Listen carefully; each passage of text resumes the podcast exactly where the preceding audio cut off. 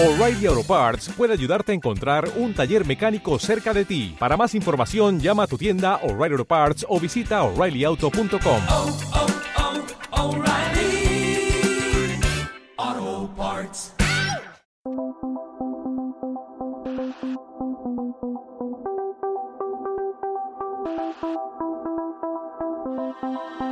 Siempre digo que es mucho más fácil conocer gente y entablar conversaciones en lugares donde reina la paz y la tranquilidad, donde es uno quien marca el ritmo en vez de dejarse llevar por el entorno.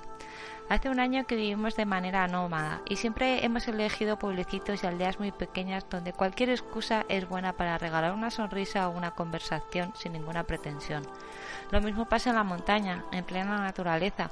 La mayoría de las veces siempre te saludas, comentas la jornada y quién sabe, puede que hasta te lleves un compañero de ruta.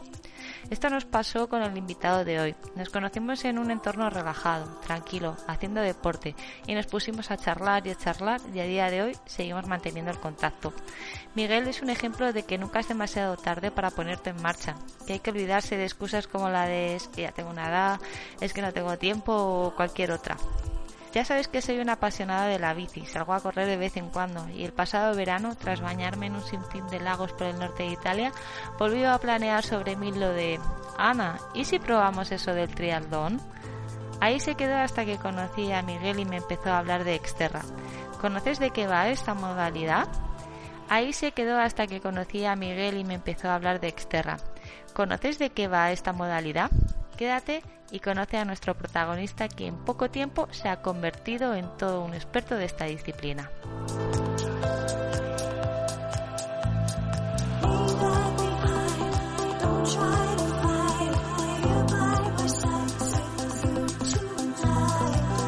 Hola, soy Ana Cortés y quiero darte la bienvenida a otro episodio de Hacia lo Salvaje.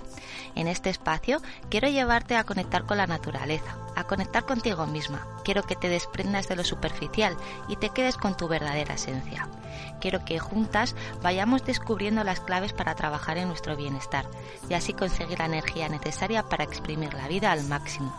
Si te quedas con ganas de más, únete a nuestra tribu en ana.activewoman.es y todos los domingos recibirás propuestas para sentirte bien por dentro y por fuera. Y ahora sí, ¿lista? Arrancamos.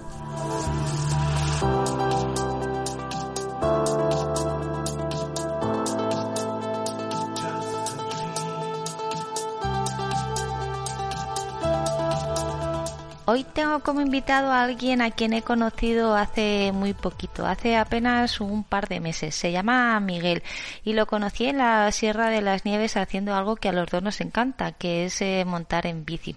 Hoy lo he invitado para estar aquí charlando un ratito juntos y que te cuente su, experiencia y su caso que, que es muy particular. Hola Miguel, ¿qué tal estás? Bienvenido al podcast de Hacia lo Salvaje. Hola Ana, buenas tardes. Bien, bueno, aquí en casa confitados, ¿no? Como dicen algunos por ahí, bien.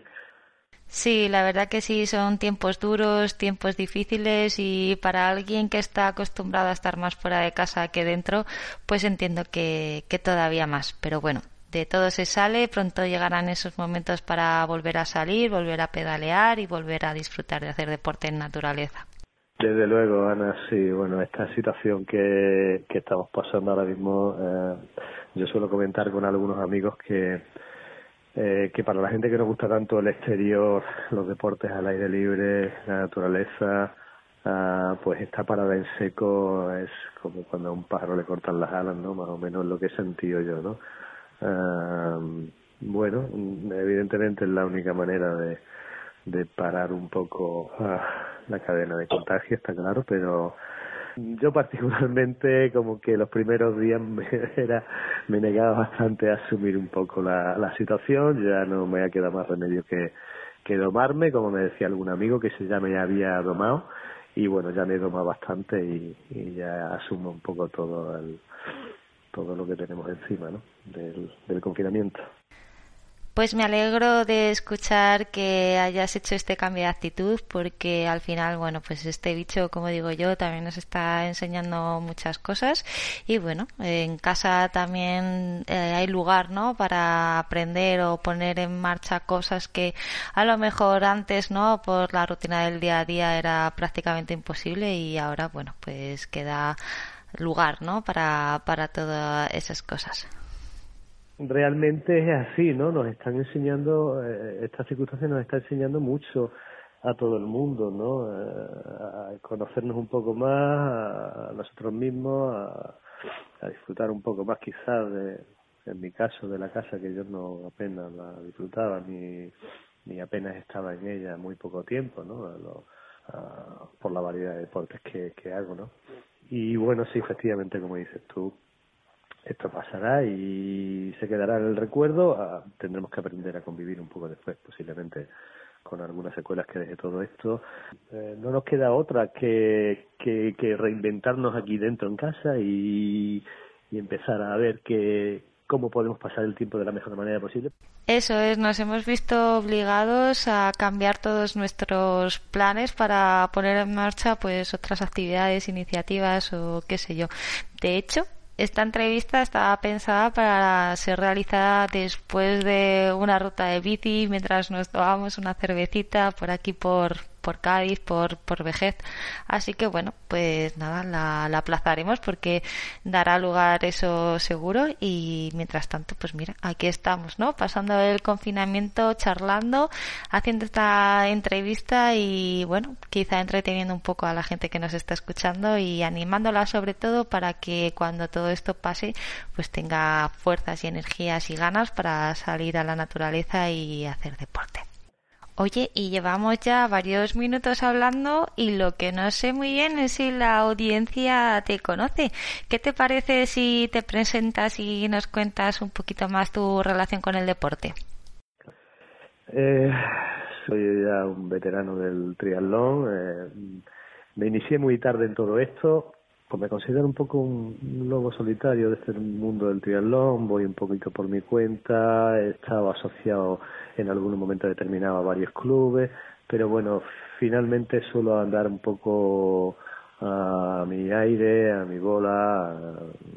Empecé muy tarde en este mundillo del deporte, del, triatlón, empecé pues bueno, este año pasado, el 2019, o por decir, este, este año pasado hizo 10 años de que hice mi primer triatlón en un triatlón chiquitito en, en, en, um, en Villanueva del Río y Mina, un pueblecito de la provincia de Sevilla, en un, creo que fue un campeonato de Andalucía, ahí me inicié, fue mi primer triatlón, estuve mucho tiempo sin hacer nada, absolutamente, ¿no? de esto que te casa, que empiezas a trabajar, tienes niños, yo en mi caso tengo dos hijos, ya son mayores, Claudia y Jorge.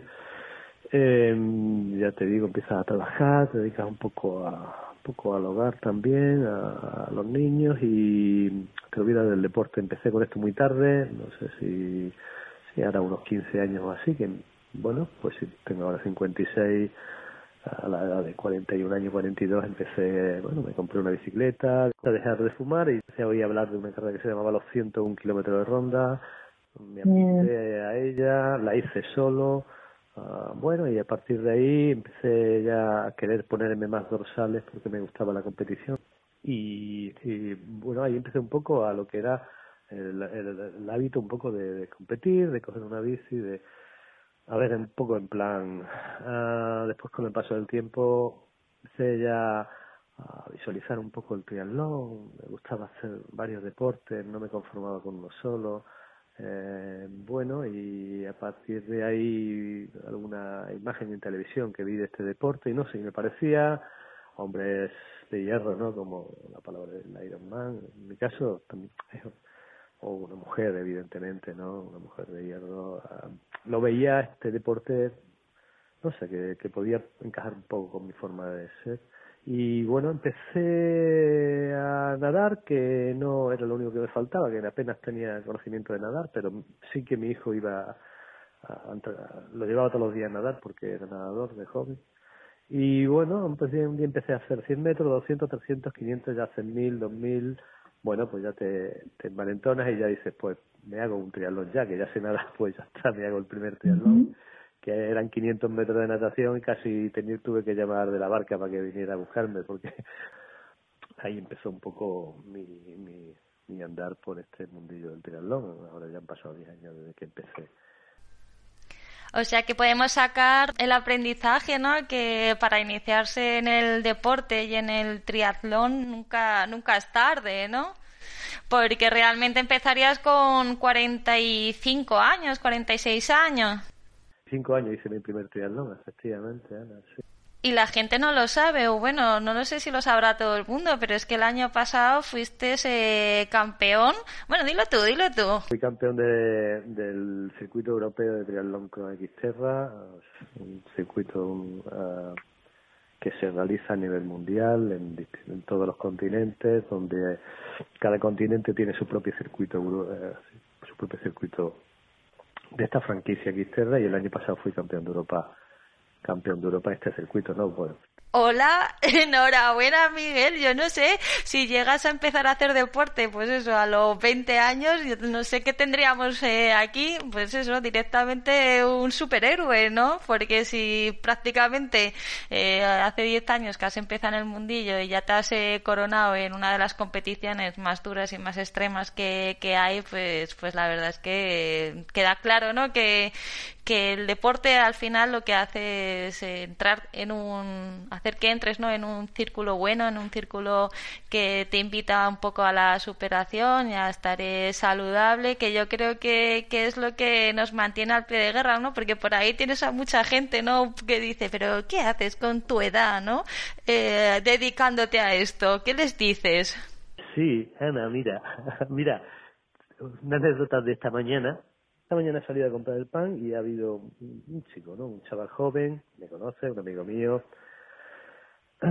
Bueno, que me ha preguntado, oye Miguel, ¿qué tal con el confinamiento y tal? Y le he dicho, digo, mira, realmente no estoy haciendo mucho ejercicio físico, ¿no? No estoy, realmente, ¿no? Te digo, Ana, sinceramente, no estoy haciendo mucho, ¿no?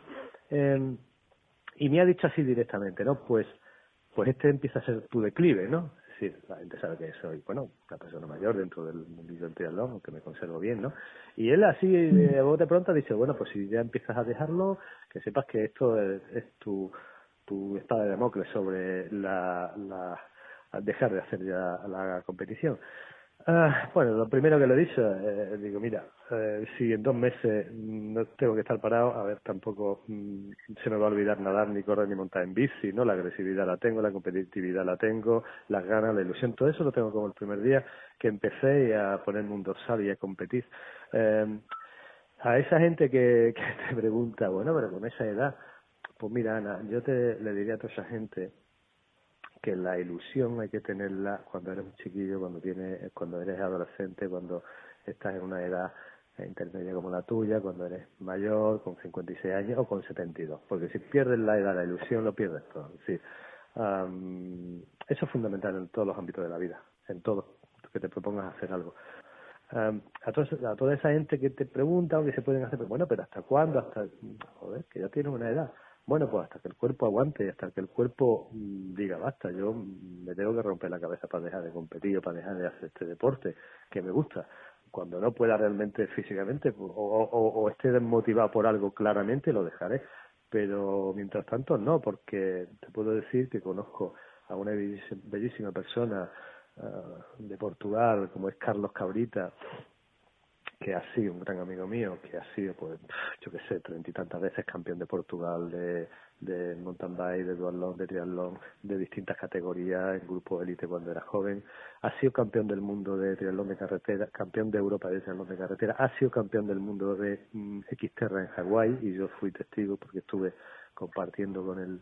Y este hombre pues tiene 63, 64 años. Bueno, pero primero que es una bellísima persona, un, un caballero, eh, todo el mundo en Portugal le dice doctor, yo también evidentemente, que se lo tengo que decir, y tiene 63 64 años, y si vieras cómo él se asume su competitividad, es, es que esa gana, esa motivación y esa ilusión que él tiene no la tiene apenas casi nadie, ningún chiquillo ni de mediana edad, ni incluso a lo mejor de gente élite o profesionales, con la forma de pensar que va él, ¿no? Con 63 años.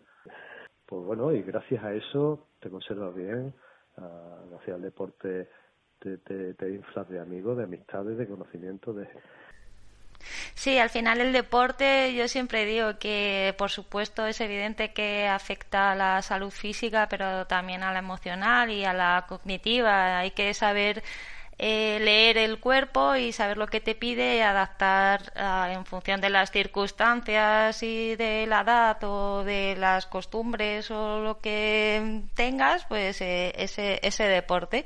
Pero vamos, tenemos casos como el de Carlos Soria mismamente, que con 70 años están subiendo 8000, o sea que es, es brutal el deporte es salud y no porque uno tenga eh, más edad o menos de edad hay que dejar de hacerlo, simplemente hay que adaptarlo a las circunstancias y, y ya está.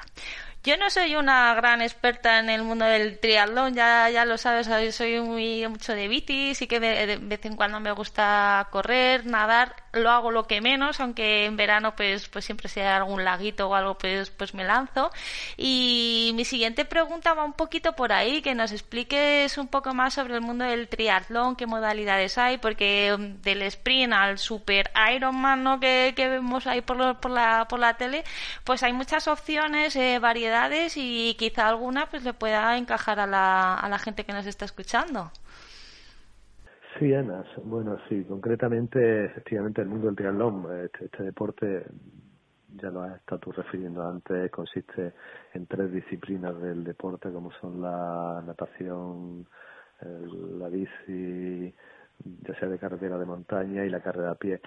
Eh, y las modalidades que hay, bueno, hay que diferenciar claramente también entre dos modalidades claras del triatlón, ¿no?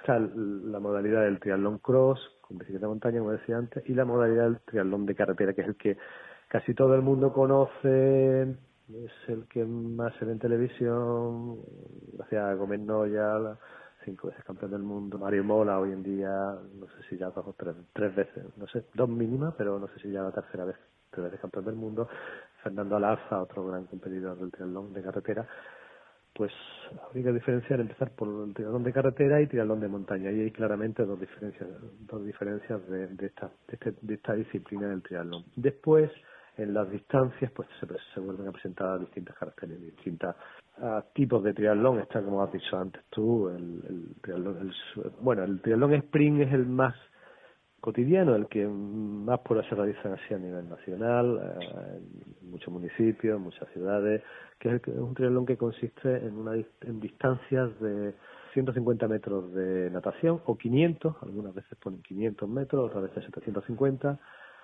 20 kilómetros de bicicleta de carretera y 5 kilómetros de carrera a pie. Está el super sprint, se realiza en algunos sitios para intentar enganchar a la gente. ¿no? Son distancias muy cortitas, de 200 o 300 metros de natación, 10 kilómetros de bici y 2 kilómetros de carrera a pie. O para niños también, puede ser, ¿o no? Esto es cierto, para niños, modernidad más cortitas, pues para incentivarlo y que la gente también un poco sea un poco más popular. Entonces ese triatlón está ahí, es una movilidad cortita, de distancias cortas, para que la gente se sume al triatlón. Después, a ver, ahora mismo te estoy hablando de modalidad de carretera, porque después el triatlón cross también tiene unas características muy peculiares que ¿Y es siempre natación, ciclismo, carretera? O sea, carrera, perdón, es siempre esta transición, ¿no? Sí, sí, sí. Natación, uh, bicicleta, carrera a pie. Y, y de hecho, eh, la modalidad, la modalidad olímpica, que era el siguiente, el paso, el siguiente, la siguiente distancia que te iba a hablar, que es do, distancia doble al, a la modalidad sprint, serían uh, 1.500 metros de natación, uh, 40 de bici y uh, 10 kilómetros de carrera a pie. Únicamente que hay a veces, en, pues bueno, aquí en Andalucía, por ejemplo, en Sanlúcar de Barrameda, se organiza un triatlón muy también muy multitudinario uh, apoyado por las administraciones como es el desafío Doñana que le llaman que bueno pues hay organizadores que por las circunstancias de la carrera modifican el orden de las modalidades. Bueno, y lo modifican en función de algunos. El Doñana, por ejemplo, empieza en bicicleta. Se hacen 100 kilómetros de bicicleta de carretera, se sale de Sanlúcar, se hace 100 kilómetros, se llega a revés a Sanlúcar, abajo de guía, se cruza el Guadalquivir hacia Doñana, por el por la desembocadura del río, que son es aproximadamente un kilómetro aproximadamente, es decir, hacemos nata bici, hacemos la natación y, y finalmente el último modalidad segmento se, se sigue respetando que es la carrera a pie y se hace por la arena del Coto de Doñana durante son 30 kilómetros. Sí, creo que son 30 kilómetros. Yo lo hice un año.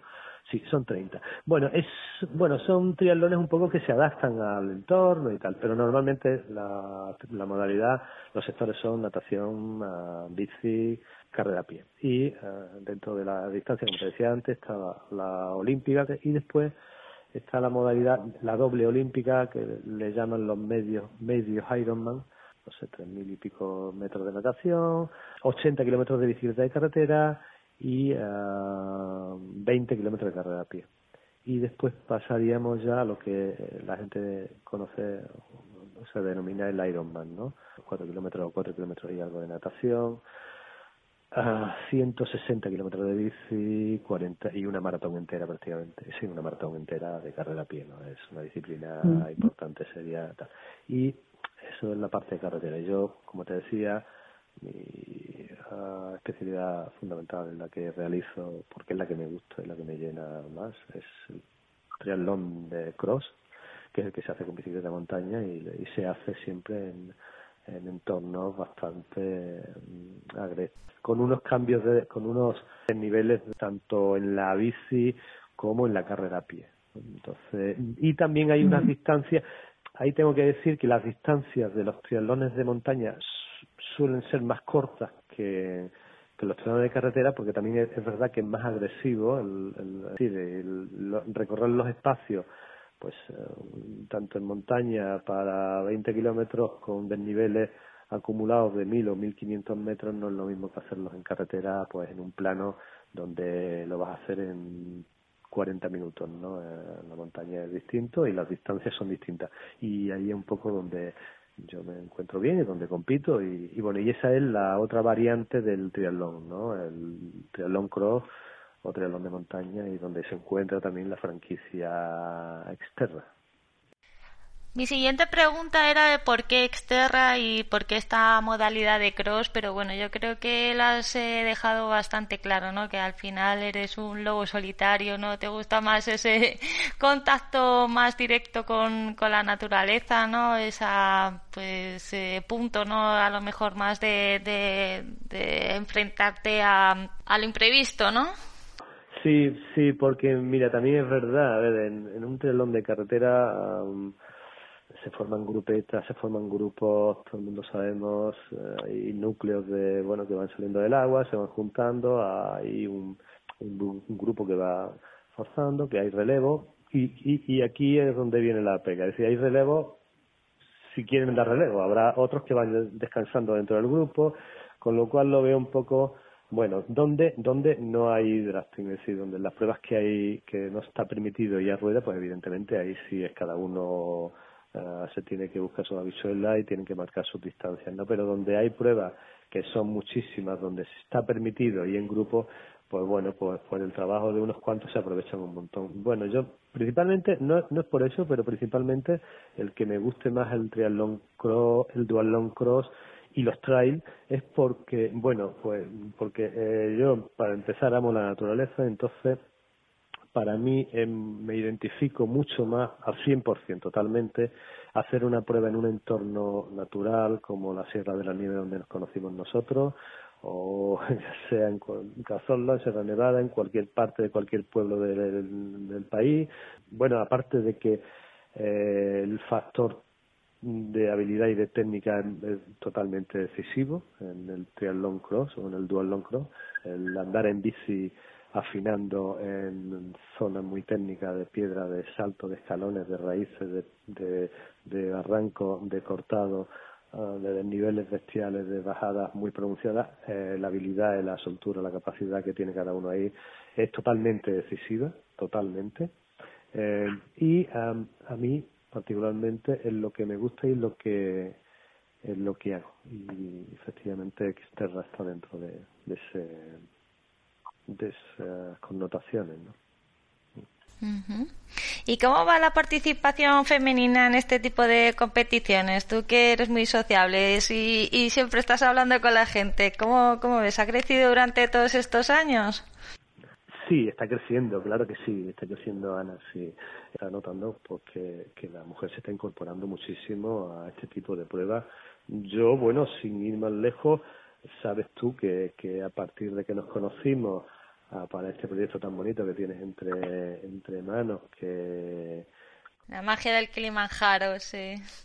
Te aporté precisamente, cuántas mujeres, todas evidentemente de una talla bastante considerable a nivel nacional, como Eva García, la madrileña, María Calleja, campeona del mundo también de su categoría en Hawái, eh, Nati Gómez, eh, campeona de España de triatlón de, de triatlón de, de Exterra en el 2015, María Pillamanés de Italia, eh, eh, por no decir una grandísima triatleta como es ella, Uh, te digo, pues gente que he ido conociendo a lo largo y, y, y que me llevo muy, sí, que tengo muchísimos amigos dentro del mundillo este, pero también muchísimas amistades femeninas que están ahí incorporadas. En Portugal, pues te podría decir un montón de nombres.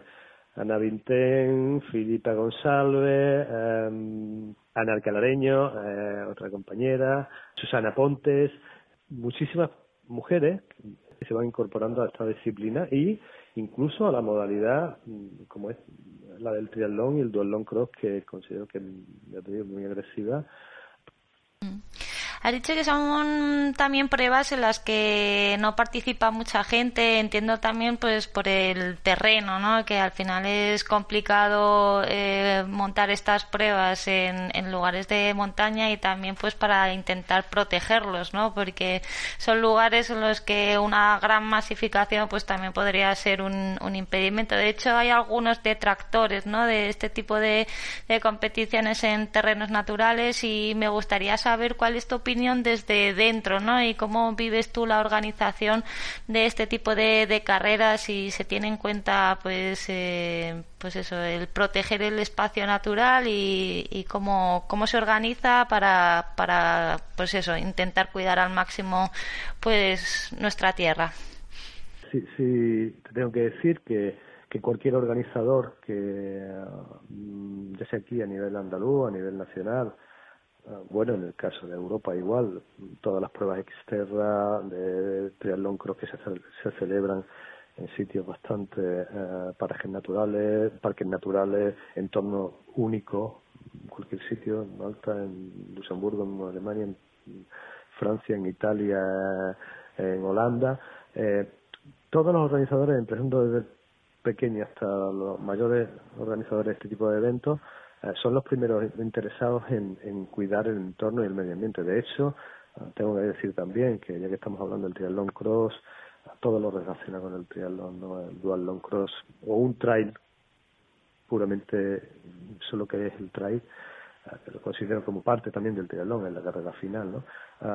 aquí te puedo decir que, que, por ejemplo, son patrocinadores míos eh, Naturaventura, eh, Villalonga Aventura, una empresa joven de Villalonga del Rosario, en la provincia de Cádiz, aquí en el, en la, Parque Natural Sierra de Grazalema, que ellos organizan, tanto Alex como Ismael, son los, gerentes de la empresa de Villalonga Aventura, organizan varios trails a lo largo del año y te puedo decir por, por porque los conozco de primera mano y, y a veces he comido con ellos en algunas pruebas y tal, que tienen un equipo donde después de realizar la prueba son respetuosos al máximo con el medio ambiente, hacen avisos constantemente a los, a los participantes previamente a la carrera de que se está en un lugar como un parque natural y avisan de que las consecuencias que tiene si ven a gente eh, hacer mal uso del entorno o dejar suciedad lo que sea con la expulsión de la prueba.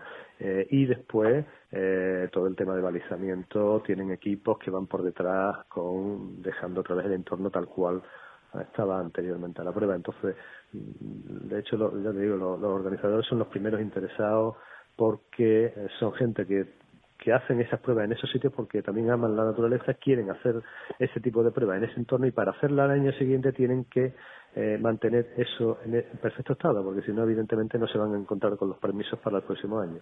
Y esto sucede igual a nivel andaluz, uh, por lo que yo estaba viendo, ¿no? Eh, hay una dedicación plena y con mucha advertencia siempre en este tipo de entornos con el tema de la suciedad, de no respetar el medio, eh, ya sea aquí en España también o las pruebas que he visto en el extranjero, eh, los entornos se quedan totalmente eh, bueno, hay detractores efectivamente que parece que le duele que andemos así, que andemos ahí en esos espacios. Yo creo que los espacios están para disfrutarlos. Todo el mundo siempre que se utilicen y se siempre que se utilicen, se disfruten y se conserven bien. Uh, ¿Por qué no? Uh, yo, mire, lo que sí estoy en contra, efectivamente, evidentemente vamos a ver um, los geles típicos después de tomarlos en carrera, algunos en el suelo. Yo particularmente, evidentemente, me los guardo, otra vez, donde los, si tengo bolsillo en los monitor long o me lo voy a guardar, si no lo tengo me lo meteré en, en, por dentro de la camiseta o en el, muslo para que no se quede en el suelo. Es decir, yo, sí, y sí que es verdad que hay quien, pues se ve que con las prisas que va a perder un segundo, dos o tres, cuatro segundos más, y lo tira al suelo. Eh, no es lo normal, se ven algunos, pero no, no es lo normal, ¿sabes, Ana? Yo creo que todo el mundo está concienciado, incluso hasta los pros suelen ser conscientes de este tema y yo creo que casi todos intentan preservar ese entorno donde estamos.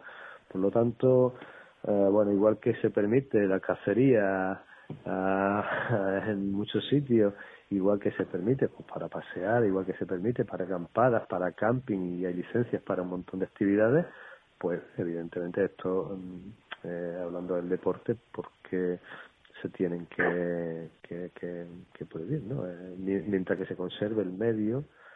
Entendido, Miguel. Ibas a estrenar tu maillot de campeón, ¿no? Del 2019 este mes. Eh, tenías estas pruebas de, de Malta y, de Grecia. ¿Y qué va a pasar? ¿Os ha dicho algo la organización? ¿Cuáles son tus planes de, de futuro?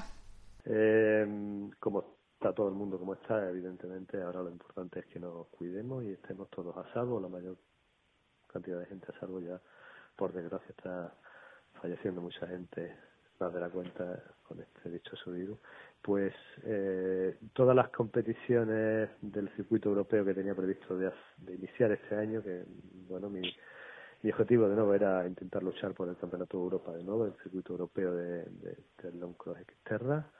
Era, como bien me ha dicho, la primera prueba que iba a asistir a Malta para bueno, ya estrenar el mayor de campeón de Europa allí en Malta.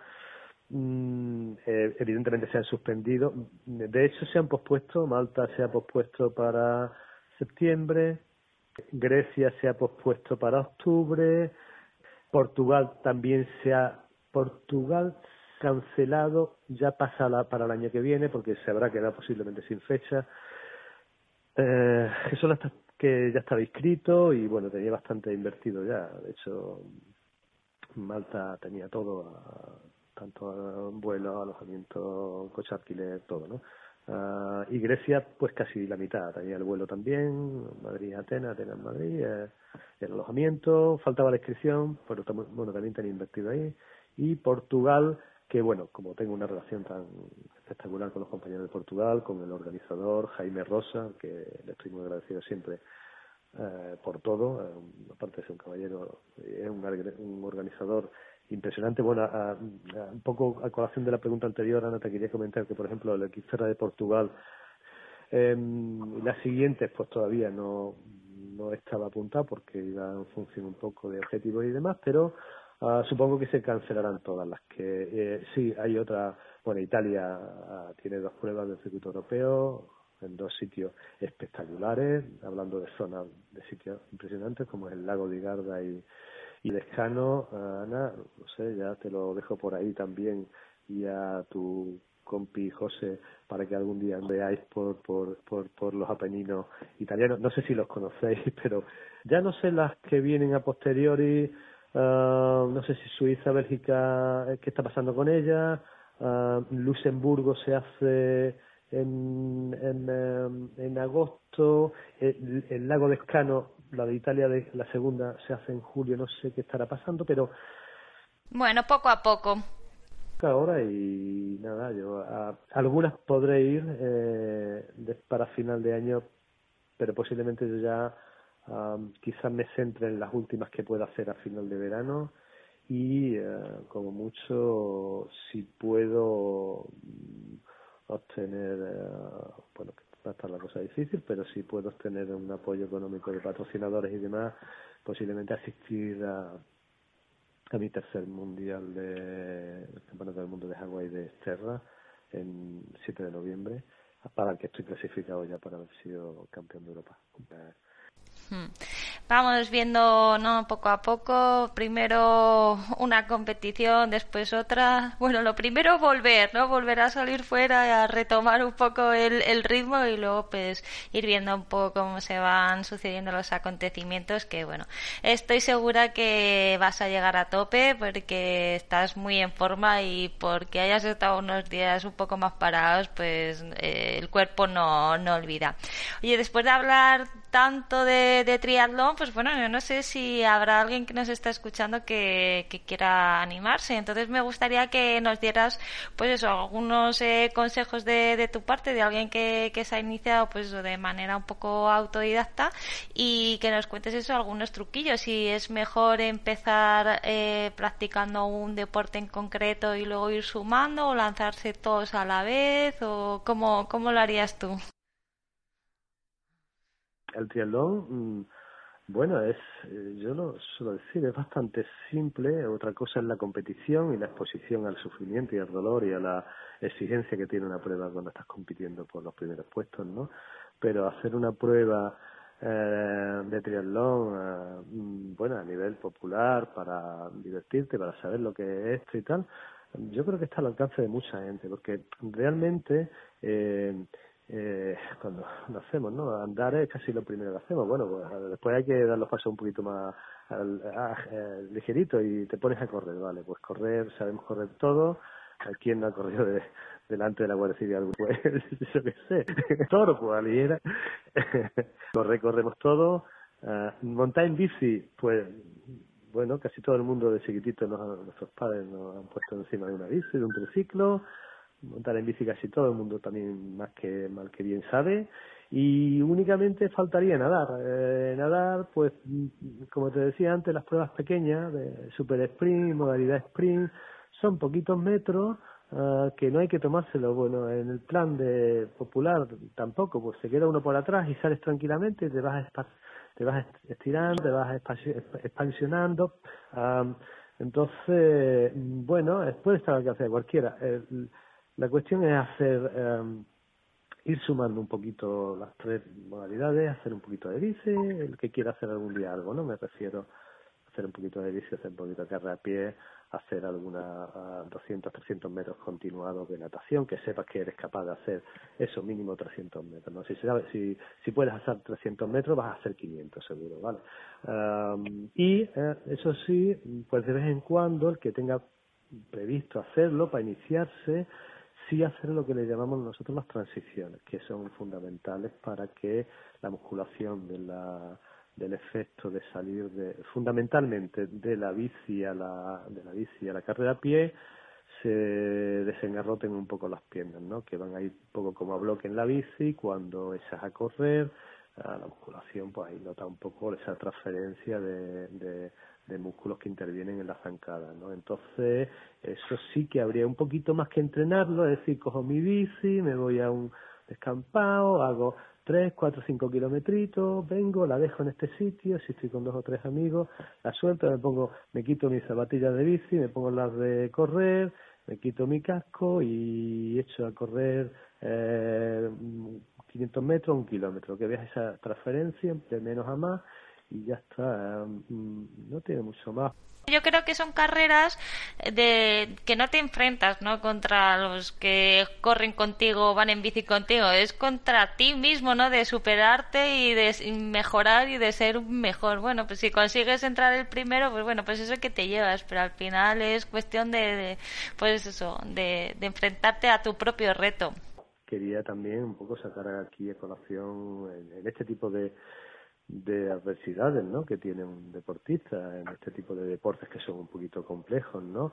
Un compañero mío aquí, Raúl, este chico le falta un muñón del brazo Entonces, bueno, yo los he visto en Hawái, bueno, y aquí también, ahora también comentaré, Pepe Candón, eh, un paratriatleta de aquí de la provincia de Cádiz espectacular, campeón de España, campeón de Europa, campeón del mundo con su, con su guía, con Jonathan, ah, con una deficiencia visual, pues eh, el mérito que se le supone a estas personas, ya que hagan lo que hacen personas que están normales y que ellos terminen el como terminen, el mérito es incalculable. Eh, eh, el compañero Raúl, que le falta con el muñón, cuando yo lo veo nadar, que entrena conmigo en la piscina, eh, es que está, es que él está tirando, este está avanzando con una minupalidad clarísima y está avanzando. Entonces tú dices, ¿cómo yo no voy a, a hacerme fuerte si esta persona nos está dando una lección a todos en cuanto a a, actitud, en cuanto a, estímulo y todo eso. Eh, Tony, eh, este año pasado estuvo, lo conocí en Portugal, eh, estuvo en Hawái también, es otro mm, atleta español paralímpico, que le falta otra parte del brazo también. Bueno, la complejidad que tiene en una prueba de, de triatlón cross, o de duatlón cross, que personas, por ejemplo, pues con la minusvalía de Pepe Candón, con la vista, con la dificultad en la vista, eh, que van dos en una bici de tándem, donde los circuitos son muy revirados, con pendientes muy agresivos, con escalones, eh, se enfrentan a una dificultad multiplicada por 10 con respecto a la que nosotros nos enfrentamos, que tenemos todas las capacidades del mundo. Particularmente, entre otras cosas, también me gusta el triatlón, porque yo le diría a la gente, porque entre otras cosas, oye, pues si mira, si llega el invierno y está Ah, lloviendo, no puedes coger la bici, pues te vas a nada a tu piscina, mm, a tu piscina pública. Que sale el día mejor, pues vas a, a montas en bici. Que está medio chispeñando y no quieres coger la bici, pues te echas a correr. Entonces tienes una alternativa que el triatlón te permite, te permite en función de, también de la climatología donde vivimos cada uno, adaptar tu entreno a un poco, a orientarlo, pues en función de los distintos tu, tu trabajo, ¿no? Oye, pues ahora hoy llego tarde, pues si ya es de noche y no puedo montar en bici porque es invierno, me voy a, a la piscina a nadar. en fin, el no te permite eso, ¿no? Hmm. Pues yo la tengo que probar, ya te contaré y acudiré a ti para que me des algún, algún consejillo. De momento, lo primero, de momento, toca caer que nos hemos quedado ahí un poco a, a, medias, ¿no? De hecho, íbamos a quedar para hacer una rutilla por aquí porque nos está encantando esta zona. Mm, Cádiz al final yo creo que cuando uno se lo imagina, ¿no? Pues se imagina unas playas maravillosas, ¿no? Casi caribeñas y es cierto, están ahí, son magníficas y estupendas.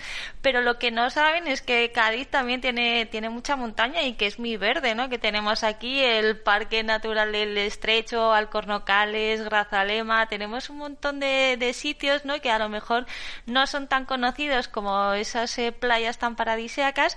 Así que, ¿qué te parece? Si recomendamos una rutita para cuando la gente pueda salir de, sus casas y visite estos lares?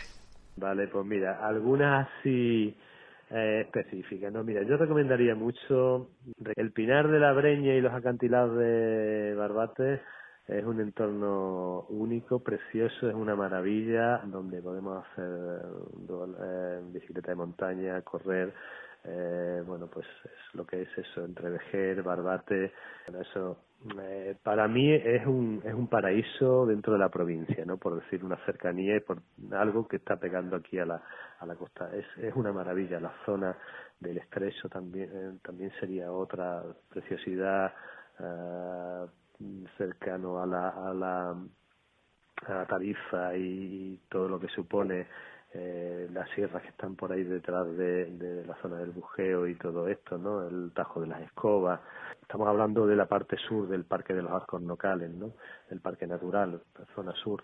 Eh, pues la zona más al centro del Parque de los Arcos Nocales nos iríamos a lo mejor al Pico del Aljibe, eh, cerca de la venta de Gali, donde se arranca una ruta en la Sauceda, área recreativa de la Sauceda, y baja hasta la área recreativa de la Palmosa espectacular, ah, preciosa, también increíble, eh, por decir alguna zona céntrica. En la parte norte podemos hablar de ya cualquier zona de, de la cercana Villalona del Rosario, Urique, Grazalema, cualquier caminito que podamos encontrar por ahí para hacer un montón. Ves que, por otra parte, esa zona está bastante eh, limitada en cuanto a accesos y demás, ese es lo único inconveniente que yo le veo a esa zona de más alta también. Pero bueno, hay mucho. Eh, pues si te parece, hacemos una pequeña recopilación de rutas de, del Wikilog, que es nuestro no lugar de, referencia para, para, ver rutas y las dejamos en las notas que acompañan al podcast para que la gente que nos están escuchando pues que las, puedan cotillear.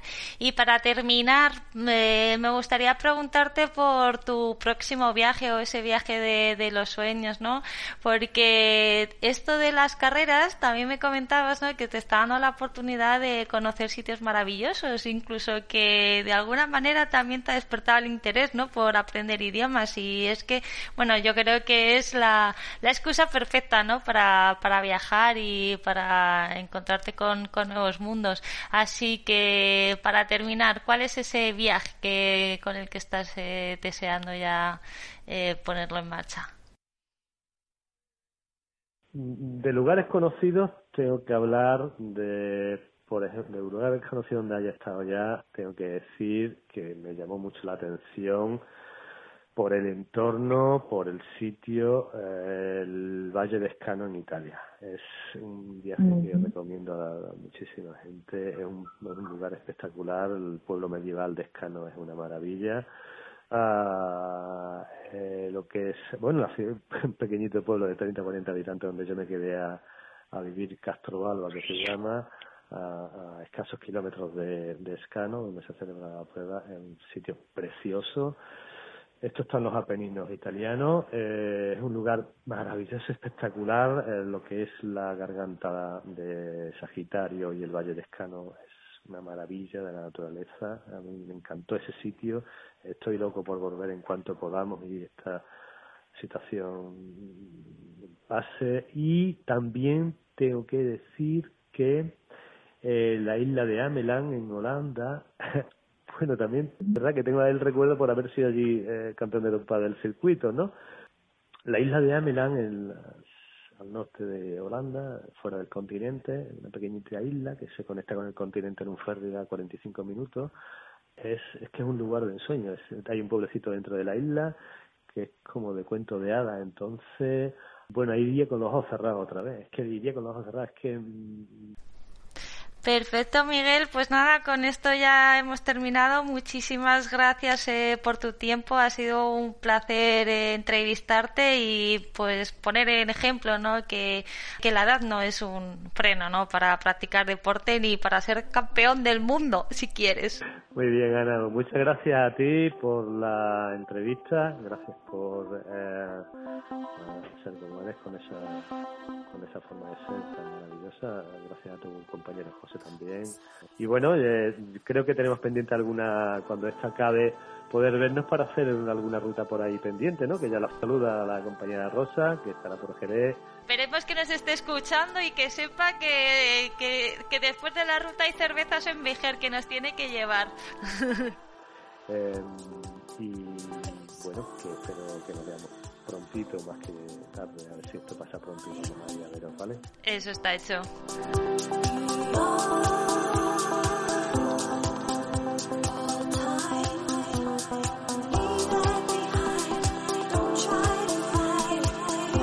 Y hasta aquí el podcast de hoy. Si te ha gustado, no te olvides de darme un like o valoración para poder llegar a más gente como tú. Y si te quedas con ganas de más, apúntate a la tribu en Ana www.activewoman.es y recibirás más propuestas de viajes, artículos interesantes o tips diferentes. También te recuerdo que seguimos en búsqueda y captura de chicas para formar el equipo para subir el Kilimanjaro en bici en octubre. Si necesitas más información, escríbeme un email a ana@activewoman.es. Por último, decirte que en el artículo del podcast te incluiré un link a Bike Experience Tours para que eches un a los viajes en bici que tenemos por todo el mundo. Y nada más, como siempre, me despido hasta la semana que viene deseando que sigas tu camino hacia lo salvaje.